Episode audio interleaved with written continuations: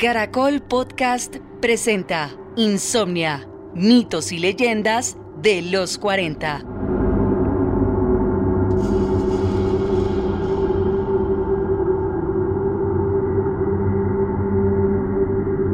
Nos decían nosotros, mire, yo no creo mucho en esta vaina, sí, o sea, yo soy un, yo soy un tipo de ciencia y realmente, pero nosotros ya cuando comenzábamos a ver esto muy reiteradamente, ya habían sospechas, habían muchas cosas bastante, bastante extrañas. Decía, es que como, como un grupo de soldados vamos a coger con fusiles, le vamos a descargar los proveedores y no le demos al tipo. ¿Sí me entiende? Otro caso me dijo, ya estaba, eh, estaba el escuadrón eh, contra guerrilla. Teníamos ya a un tipo ya, no me acuerdo si era guerrillero, no me acuerdo qué era, eh, pero ya lo tenían ya pisteado y estaban todos metidos así en, en. O sea, el tipo nunca los vio. El hecho es que había como una medio chocita ahí, en, en medio del bosque, y ven al tipo que entra a la choza, entonces, pues ya eh, dicen, bueno, vamos a... ya, ya, era para darle al tipo, ¿no? Según lo que le entendí, porque pues el tipo era muy peligroso. Entonces, sin embargo, le hacen un llamamiento, nunca sale, y pues deciden entrar y no encuentran nada, lo único que hay es un racimo de plátano recostado ahí contra una de las paredes.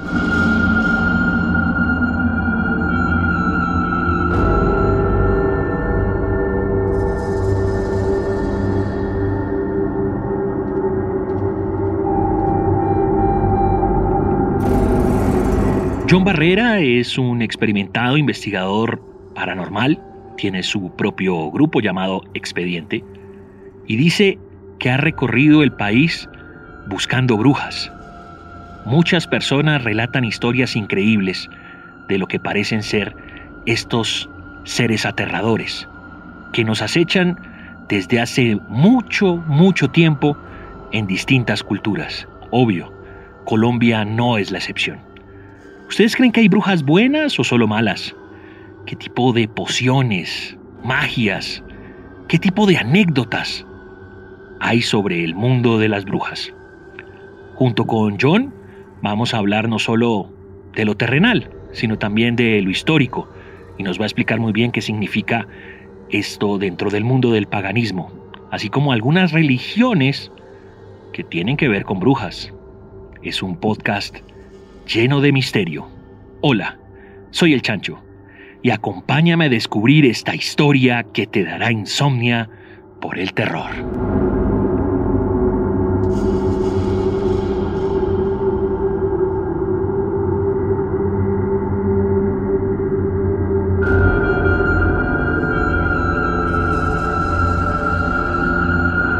Amigos del de, eh, podcast Insomnia, Mitos y Leyendas, hoy con el investigador paranormal John Barrera de su equipo Expediente Paranormal.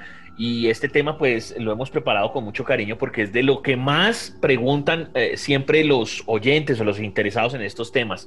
Las brujas, además porque la gente tiene esa concepción de Blancanieves y los siete nanitos, la señora con el bastón que envenena la manzana y puede que haya unas brujas, no sé, sexys o, o brujos. ¿Cómo, ¿Cómo es el cuento, querido John? Eh, sí, Chanchito, pues realmente la parte de las brujas que nos venden los cuentos y las leyendas, pues eh, solamente es un tipo de brujas que puede haber, pero realmente las brujas se, le denomina a cualquier persona que practica el arte de la brujería o, el conocimiento ancestral, pues en, de hecho desde la parte europea, ¿no? Que pues de allá viene más que todo el, el término. Entonces, sí, ahorita tú en la actualidad puedes encontrar brujas de todo tipo, brujas sexys, personas que trabajan la espiritualidad o el paganismo y que todavía eh, apelan a las tradiciones o, a sus corrientes espirituales. Entonces, no, es raro verlos. De hecho, hay un congreso al año de, paganismo que se celebra a nivel mundial y allá se, se reúnen todos estos grupos de personas. Puedes ver a muchísimas personas, a miles de personas reunidas de muchos países que llegan a realizar celebraciones estacionales, por ejemplo, van a celebrar Yule, Sanheim, que son, que son festividades en las cuales pues eh, pasa algo a nivel energético y, tienes que mover esa energía para pues ser como por así decirlo eh, agraciado por la, por la corriente a la cual pertenezcas. Entonces los, los, vas a encontrar de todo tipo, chanchito. Pues de hecho, un término que se popularizó hace mucho, una corriente espiritual hace no, hace no mucho, perdón, es la Wicca, ¿no? Que eso estuvo como muy New Age y, y, tú veías libros de Wicca en todo lado, donde iba a ser a Wicca, eh, todo el mundo decía yo soy Wicca, no sé qué. Y eso pues es, un, es, una, es una corriente de paganismo que tiene pues ciertas conexiones con las partes eh, con la parte céltica. Algunos le metieron algo nórdico como de runas pero pues igual es algo que pues intentan vivir bajo las reglas de las de las eh, tradiciones antiguas no en el cual pues el sol y la luna y los dioses que caminaban en los bosques hace parte ya como de tu creencia no ya no es tanto como la parte ni católica ni cristiana ni judía sino en base a todas estas cosas y ya tienes también las brujas, ya las que tienen esta parte del, transformismo que no es únicamente de Colombia, sino hay muchas leyendas, por ejemplo, en la parte de celta, en la parte rúnica, de estas que cambian de forma, ¿no? Que hemos visto muchos eh, eh, relatos, chanchito, que nos dicen, no, era una bruja porque llegó, nosotros vimos que aterrizó un pájaro grande en el techo y de repente vimos fue como la silueta de una persona caminando, ¿sí? Entonces eso, eso, es, eso hace parte como del folclore de nosotros, pero pues este tipo de bruja para mí eh, es algo que ya tiene otro nivel, ¿no? Esa parte del transformismo se supone que ya se ha perdido en muchos lugares del mundo, pero pues que alguien pueda hacerlo todavía en este, en este momento o en la actualidad es algo que me interesaría mucho investigar. Por ejemplo, en el Putumayo nosotros eh, conocimos a un taita que llegó de allá, eh, si nos está escuchando un gran abrazo, él creció bajo las bajo la enseñanza del yagé y, la utilización de plantas de poder y con todas las el dialecto y bueno y todas las prácticas de su de, su tribu. Y pues ya se desplazó después al mundo moderno pero él nos contaba que sus que sus ancestros que el abuelo que era como el regente de la tribu les hablaba que eh, hace años sus antepasados podían cambiar de forma se transformaban lógicamente en animales que conocían, no en un lobo ni en nada de eso, porque eso es europeo, pero se transformaban, por ejemplo, en un jaguar, cosas así, que eran, que eran algo mucho más fuerte, pero pues eso, eso no es ajeno a las, a las, a las leyendas de brujas que nosotros hemos recibido, por ejemplo, de, eh, del Huila, eh, de la Yagua, o de la Jagua, que es un pueblo allá que es enteramente bajo ese folclore. Tú vas al pueblo, las calles están pintadas de brujas, la parte del Halloween es una locura porque la celebran mucho y allá te venden eso. Este es el pueblo de las brujas, porque allá hace, hace décadas se veían muchísimo.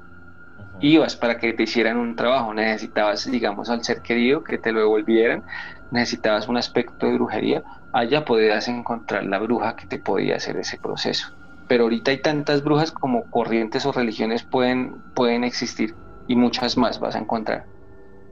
Ok, perfecto.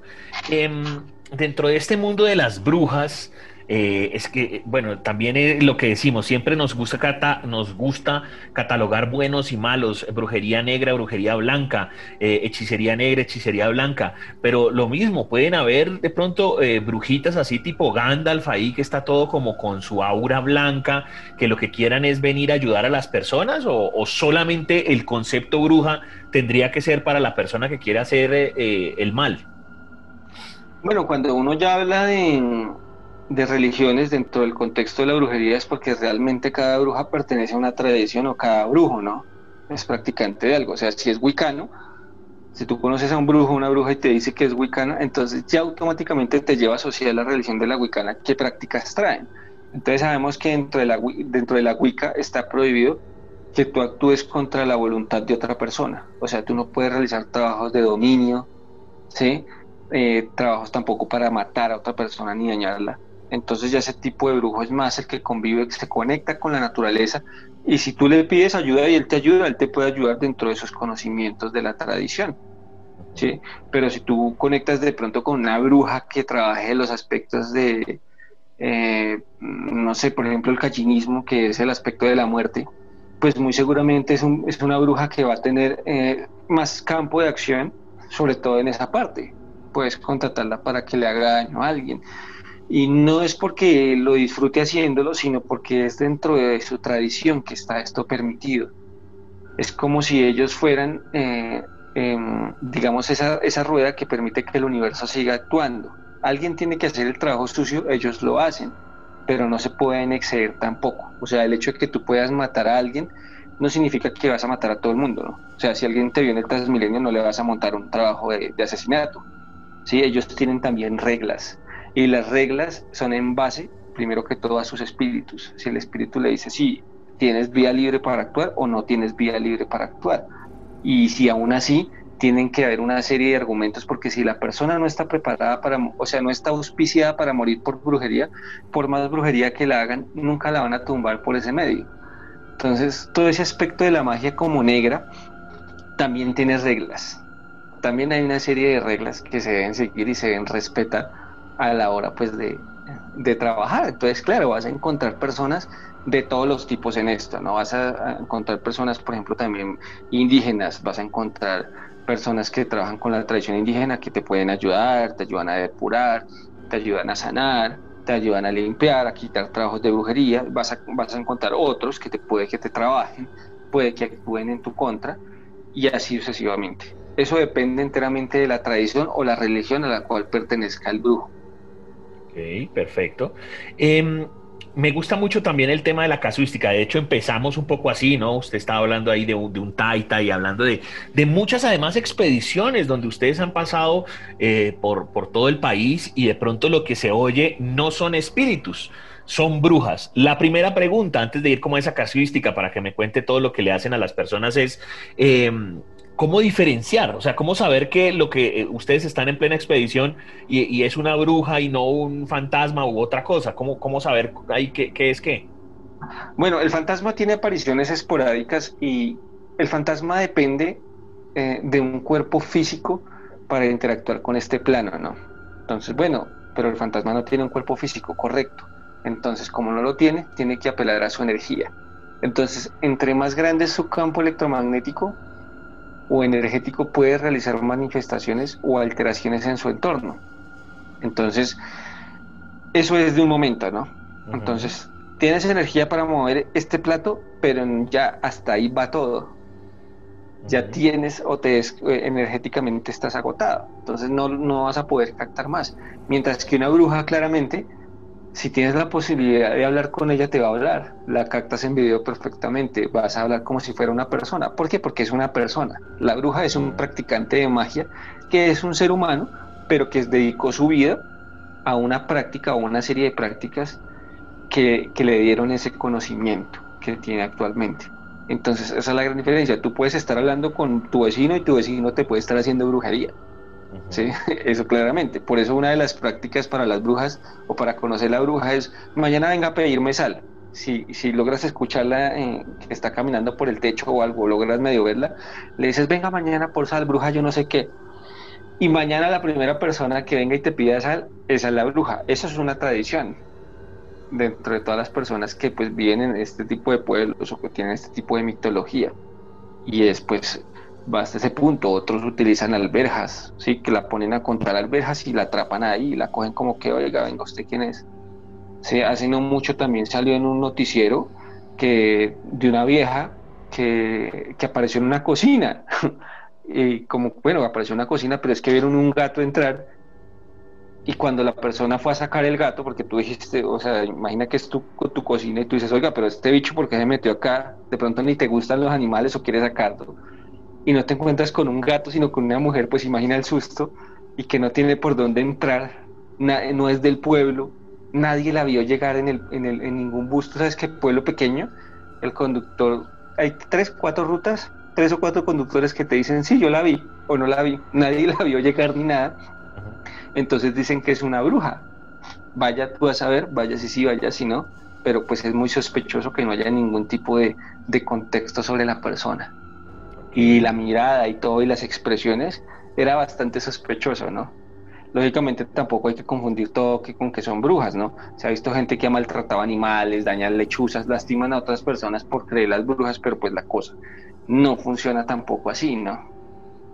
Eh, eso ya entra dentro de, pues ya eh, irse a las cosas más absurdas, tú tratar de matar lechuzas o búhos creyendo que todos son brujas o, o estos pájaros negros, no recuerdo cómo es que se llaman, pero que hacen un sonido muy particular. Yo vi en el valle varios de esos y la gente dice, no, eso es una bruja automáticamente, no.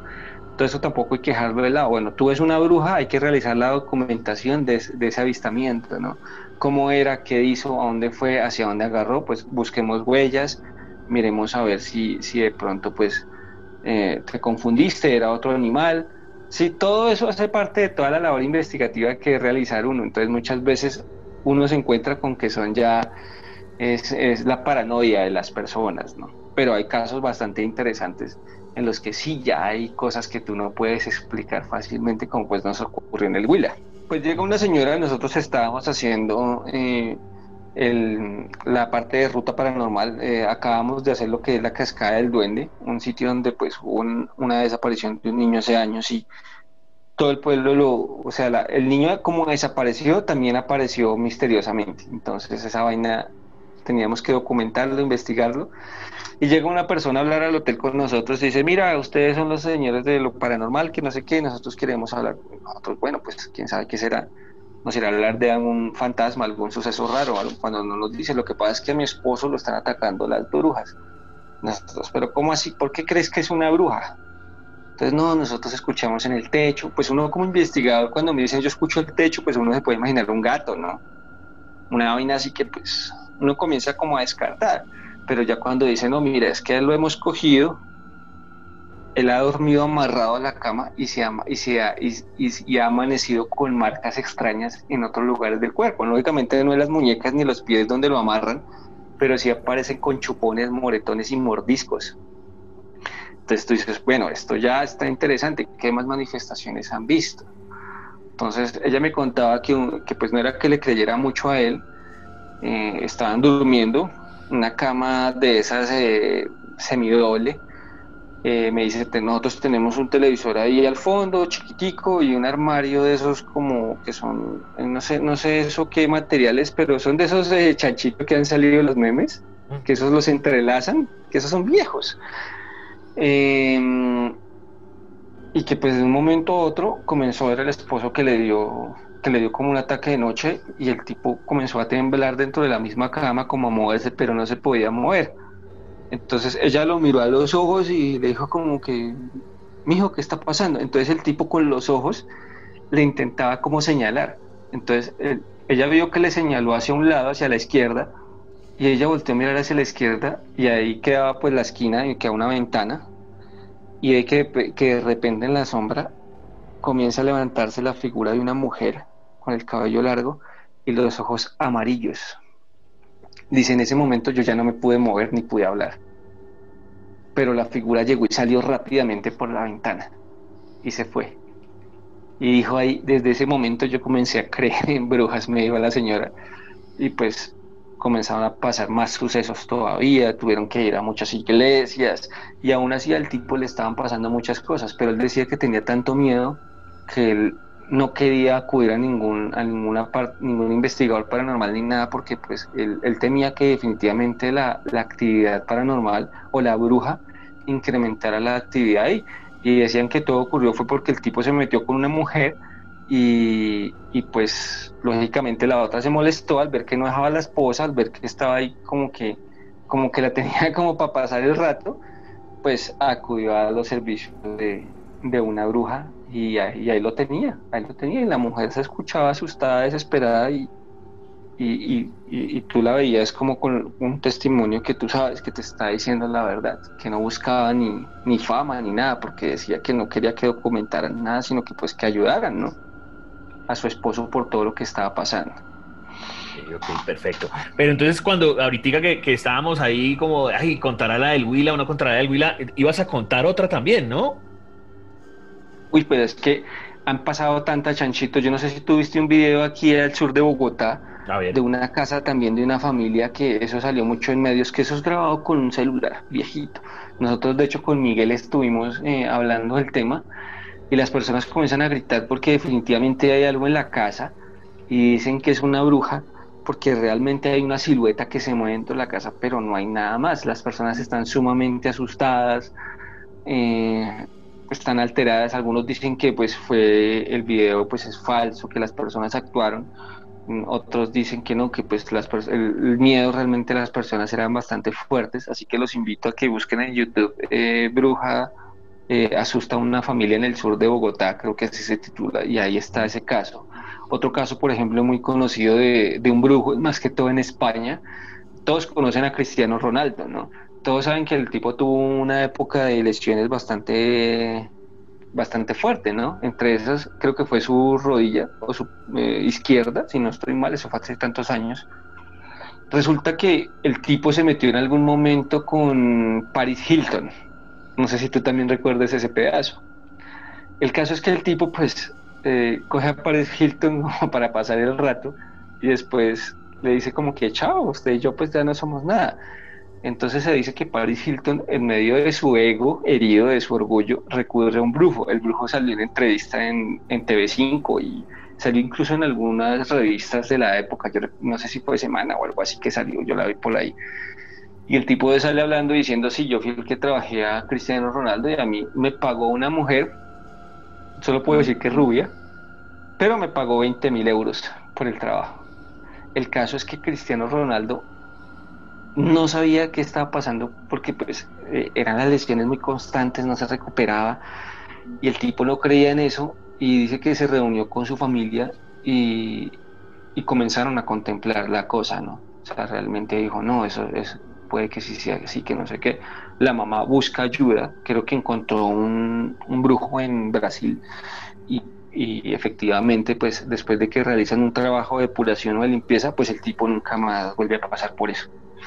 Entonces puede que sea casualidad, puede que no, pero pues casualmente el brujo mostró el, altar donde estaba y había muñeco de Cristiano Ronaldo con agujas ahí en la parte donde se había lesionado. Entonces es, algo pues que, no solamente pasa ahí, sino en muchos lados. Hay un documental también de History Channel, de Chanchito, que habla sobre eh, el esquema de la brujería en el conflicto armado colombiano. Y eso también a mí me contaron capitanes, gente oficiales del ejército que habían muchas cosas paranormales cuando ellos eh, estaban por allá en el monte, que no se explicaban. Pero habían guerrilleros a los que tú, mejor dicho, guerrillero que tú le, le daban bala, le daban plomo, y al tipo nunca le pegaban un tiro. Y tú dices, pero es que el tipo tiene mala puntería. No, son soldados profesionales. ¿Sí me entiendes? Y al tipo no. Y iban a investigar y resulta que había un brujo muy conocido y el tipo se encargaba de hacer esto que se llaman como cerramientos en el cual te dicen a ti, te va a hacer un cerramiento. ¿Cómo lo quieres? Entonces tú dices, yo quiero que a mí las balas no, no, me, no me asesinen. Entonces listo, pero el brujo te dice, pero si te cogen a cuchillo te matan. Entonces tú eliges con qué y precisamente el tipo resulta que estaba cerrado a la parte de las balas. Oh. Algunos esos cerramientos, usted lo habla muy bien y yo, yo lo he hablado con muchas personas en los programas paranormales. Eh, eh, la bruja, eh, bueno, o el chamán, porque, bueno, eso será para otro programa, ¿no? Porque ya también hay distintas clasificaciones. Pero supongamos, la bruja, el tipo, el paramilitar o el guerrillero, el que sea, el narco, y hay muchas historias, hermano, que todo lo que disparen salga por encima y efectivamente los, los cuerpos militares o lo que sea, hay en testimonios, hay en testimonios que dicen disparábamos y este señor no pasaba porque lo cerraban, eh, que es la forma de decir que usted queda como invencible ante las balas. Es impresionante, ¿no, eh, querido John? Sí, y eso precisamente nos decía a, a y a mí, estos oficiales del ejército, nos decían nosotros, mire, yo no creo mucho en esta vaina, ¿sí? o sea, yo soy, yo soy un tipo de ciencia y y realmente.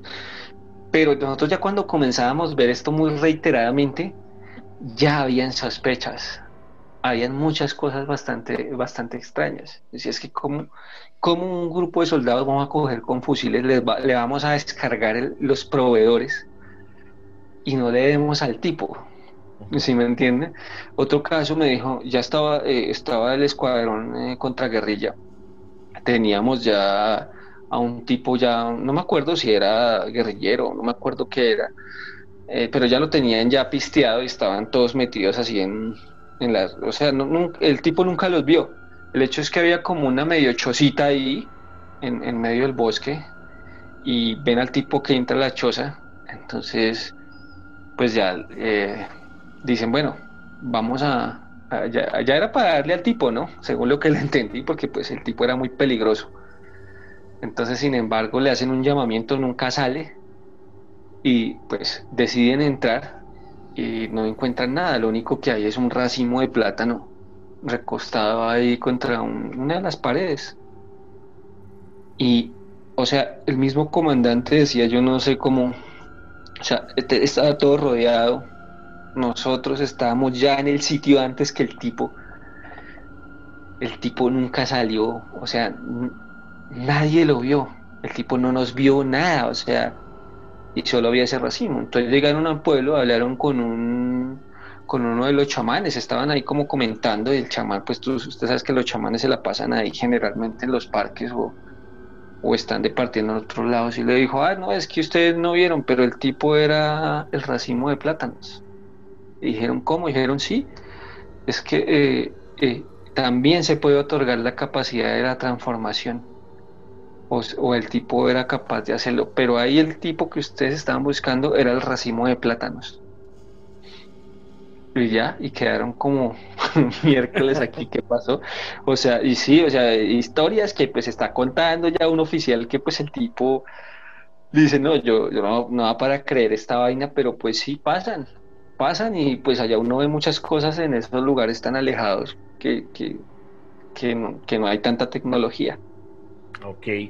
Em, como para ir cerrando esto, porque hemos hablado mucho de casuística y usted sabe que a la gente le, le prima mucho ese tema porque siempre quiere saber de historias y todo, pero también hablemos un, un, poco como de, de, historia. Eh, las, las brujas eh, en Colombia o en el mundo eh, aparecen como al mismo tiempo en, en, muchos lugares o solamente uno tiene que recurrir a la típica historia de, de las brujas por allá en Reino Unido, querido John. No, Chanchito, yo creo que eso es difícil eh, de, ver, habría que ver dentro de la parte de la antropología y muchas cosas, porque eh, depende qué tan antiguo sea esa civilización, ¿sí? Entonces, todos sabemos que en el antiguo Egipto habían eh, lo que son los hierofantes y los sacerdotes que practicaban magia, ¿no? Sí. Los conceptos de magia en las pirámides de, de, Egipto no es, no es algo desconocido. Ellos hacían ceremonias, hacían prácticas, utilizaban el libro de la vida, el libro de los muertos. De hecho, a sus muertos los entrenaban, eh, los enterraban, perdón, con ceremonias mágicas. Entonces no es raro. Y la, parte egipcia ya viene miles de años antes del cristianismo. O sea, el cristianismo es nuevo, ¿no? Con referente a todos estos temas. Pero vemos que la parte sumeria es todavía más antigua. Estamos hablando 6.000 años antes o quién sabe cuántos años más. Y en la parte de los sumerios también habían prácticas espirituales sí, prácticas y tradiciones. La parte de los nórdicos también es antes de Cristo. Y los nórdicos tienen un esquema de brujería o, eh, el trolldom como se conoce también, en lo cual hacían muchas prácticas eh, y, hay muchos libros y escritos en runas, por ejemplo, en piedras, en los cuales hay hechizos que ya la gente manejaba en ese momento como el yelmo del terror, que era algo que utilizaban en batalla, y lo que hacía el yelmo era que te insuflaba de, de coraje y, causaba temor en el enemigo y también alejaba los espíritus negativos. Entonces todos sabemos que los nórdicos eran duros en batalla, ¿no? Tú le tirabas la flecha y, el tipo seguía peleando. Entonces por eso había tanto temor, digamos, a los, a los ejércitos vikingos cuando hacían los saqueos o cuando iban a eh, o cuando iba a haber alguna batalla. Entonces eso depende realmente de las tradiciones. Lógicamente en Colombia tenemos también una tradición indígena bastante antigua, no está, está, no está tan, no se ha mantenido, ¿no? Como debería ser, pero pues aquí hay eh, trabajos de indígenas desde hace muchísimo tiempo, no puedo decirte una fecha exacta, pero nosotros tenemos una vaina de siglos o no sé si milenios en la cual ya se practicaba la parte, la parte esotérica la parte espiritual. De hecho, lo que encontraron allí en el Amazonas, esos escritos en, esos jeroglíficos, en esas rocas grandes, cuando se hizo el documental de Colombia Magia Salvaje, que lo descubrió el equipo de producción con los helicópteros, pues eso era una civilización de miles de años. Entonces vaya usted a saber si también había un aspecto eh, espiritual que ellos manejaran en su momento. Entonces esto, esto es complejo. Yo, yo, yo pienso que de esto puede haber mucha tela que cortar, chanchito, porque cada tradición también tiene sus propios rituales y, algunos rituales que son espectaculares porque pues son, son, ellos dicen que tienen unos efectos bastante grandes. Por ejemplo, en la India también tenemos muchos practicantes antiguos. Ellos se dice que los mismos agoris, aquellos que conectan con la muerte, son una de las pocas tribus a nivel mundial que pueden hacer un zombie eso es lo que han dicho algunas personas que han tenido la oportunidad de ver eh, las prácticas más profundas de ellos. Pero tú vayas tú a saber si sí o si no. En la parte de Haití, todos vimos el terremoto en noticias, eh, eh, eso fue, esa ciudad se borró del mapa, pero cuando tú pasabas o pasaba el noticiero por los barrios pobres, que todos sabemos que manejan la parte del vudú y tradiciones espirituales oscuras, tú veías todas esas chozas, eh, todas esas casas de latas en pie. o sea, no, no pasó nada. Y se perdieron muchos niños y se dice que terminaron en ceremonias.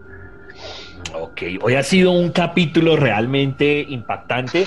Y como usted siempre eh, lo dice, John, eh, esto da para horas, horas y horas, porque hoy nos metimos un poco con historia, con casuística, como con diferencias, eh, así que cerremos de pronto como con un, como con un mensaje, porque digamos, la gente también busca a los brujos, porque también hablábamos de si hay buenos o malos. ¿Qué, ¿Qué, tipo de mensaje le podemos decir a la gente que cuidado con estos temas, porque uno a veces dice, uy, este, el ser amado o vamos a hacerle el mal a una persona y de pronto eh, terminas contactando con un brujo o no necesariamente la bruja así de, de la que hablábamos al principio de Blancanieves, sino alguien que sepa de hechicería y termina uno embalado. ¿Qué, qué podríamos dejar como mensaje final de este podcast, querido eh, John? Bueno, Chanchito, que pues definitivamente las personas deben saber contactar a las personas y que sean eh, practicantes reales, ¿no? Esto hay mucho estafador. Si tú vas por Chapinero, te dicen, no, se lo meto, se lo saco, cinco mil pesos, le traigo el ser amado, eh, no sé qué, esto es falso, sí, eso que en 24 horas, eso no se puede denominar así. Lo que pasa es que, primero, todo acto de magia, y más cuando es invasivo en otra persona, hay una resistencia por parte tuya, ¿no? Es como a ti te da una gripa, chanchito, y tus defensas o tu sistema inmunológico comienza a trabajar Tú no puedes controlar eso, eso es automático y pasa lo mismo con tu aura. Entonces, eso no es tan así que se lo traigo en 24 horas, en 2 horas y todo eso. Eso no, tienen que realmente de personas que sepan, hay muchas hay muchos ocultistas serios actualmente a nivel mundial y Colombia es un foco de algunos que son reconocidos a nivel mundial, escritorios y escritores y, practicantes demasiado serios. Entonces estas personas eh, tienen ya una trayectoria y tú puedes corroborar el trabajo que tienen por todo lo que han hecho. No, si no, pues entonces conecta a alguien de la tradición que realmente sepa trabajar. Eh, yo he tenido casos en los que hemos buscado taitas para entrevistarlos dentro de la tradición y ellos dentro de sus procesos utilizan, por ejemplo, eh, oraciones cristianas. ¿sí? Y eso ya está mal porque el conocimiento como tal innato indígena no tiene ningún tipo de mezcla, ¿sí me entiendes? Sí, el, el efecto del viaje es de pura, el efecto del viaje hace muchas cosas, pero intenten que la persona esté muy atada a sus raíces. Hay muchos tipos de magia acá, por ejemplo hay santeros, entonces si tú, ¿cómo sabes que es un santero? Bueno, el santero te dice quién es el padrino, el santero te dice cuáles fueron los métodos de iniciación que hizo, o te puede decir hasta cuánto le costó su iniciación, porque pues la santería es una rama eh, espiritual eh, o de magia que es eh, muy bien estructurada, tiene muy, muy, muy, buenos sistemas y se pueden corroborar entre los unos y los otros si realmente estás dentro de la tradición, además de, eh, además de que es una rama muy costosa, ¿no? Porque pues muchas, eh, muchas, muchas cosas valen mucho billete y otras tienes que hacértelas en Cuba, muchas cosas. Entonces entre todos estos gremios se conocen. Lo mismo pasa por ejemplo con la palería. Bueno, ¿quién es tu padrino? Mi padrino es tal. Ah, sí, entonces averiguo, no sé qué, y te pueden decir, no, sí, él sí estudió con nosotros, él sí es una persona que practique. Entonces eso es como de ya tomarse un tiempo y de buscar y de buscar. No siempre lo más barato es lo mejor. Bien, muchas veces recibes lo que pagas, o sea, no hacen nada.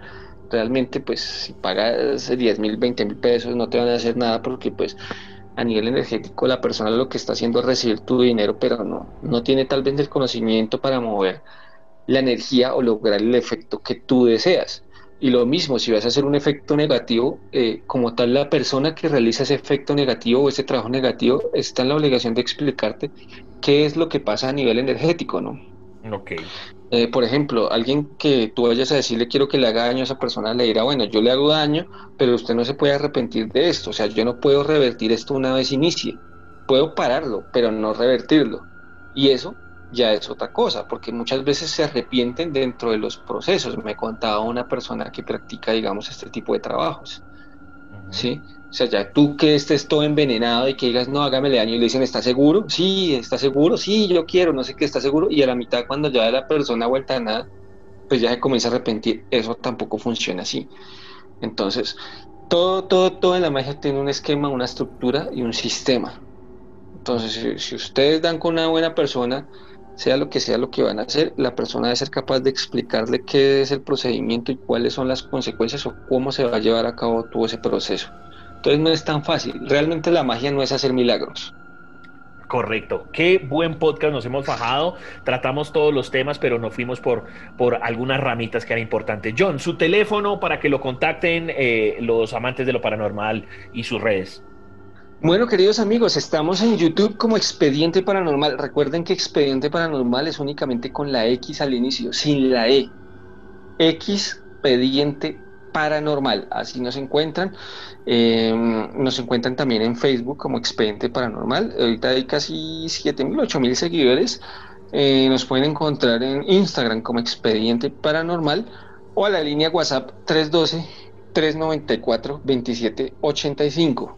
Repito, 312-394-2785. Ahí se comunican con nosotros, nos dicen, eh, amigos de expediente, tengo un lugar para investigar. O mire que me está pasando este caso de brujería. ¿Será que puede ser que sí me estén haciendo brujería o puede que no? Pues bien, nosotros les, colaboramos con ese proceso y entre todos vamos a, ayudarlos a que puedan ustedes salir de todos estos de todos estos problemas a nivel energético que pues actualmente eh, es muy común todos los trabajos que se ven. De hecho, Chanchito, hay historias dentro de pues, gente que nunca se imaginó que iba a pasar por esto, que iba a sufrir como un ataque de brujería y pues desafortunadamente lo viven, ¿no? Ok, esto fue Insomnia, Mitos y Leyendas, el podcast.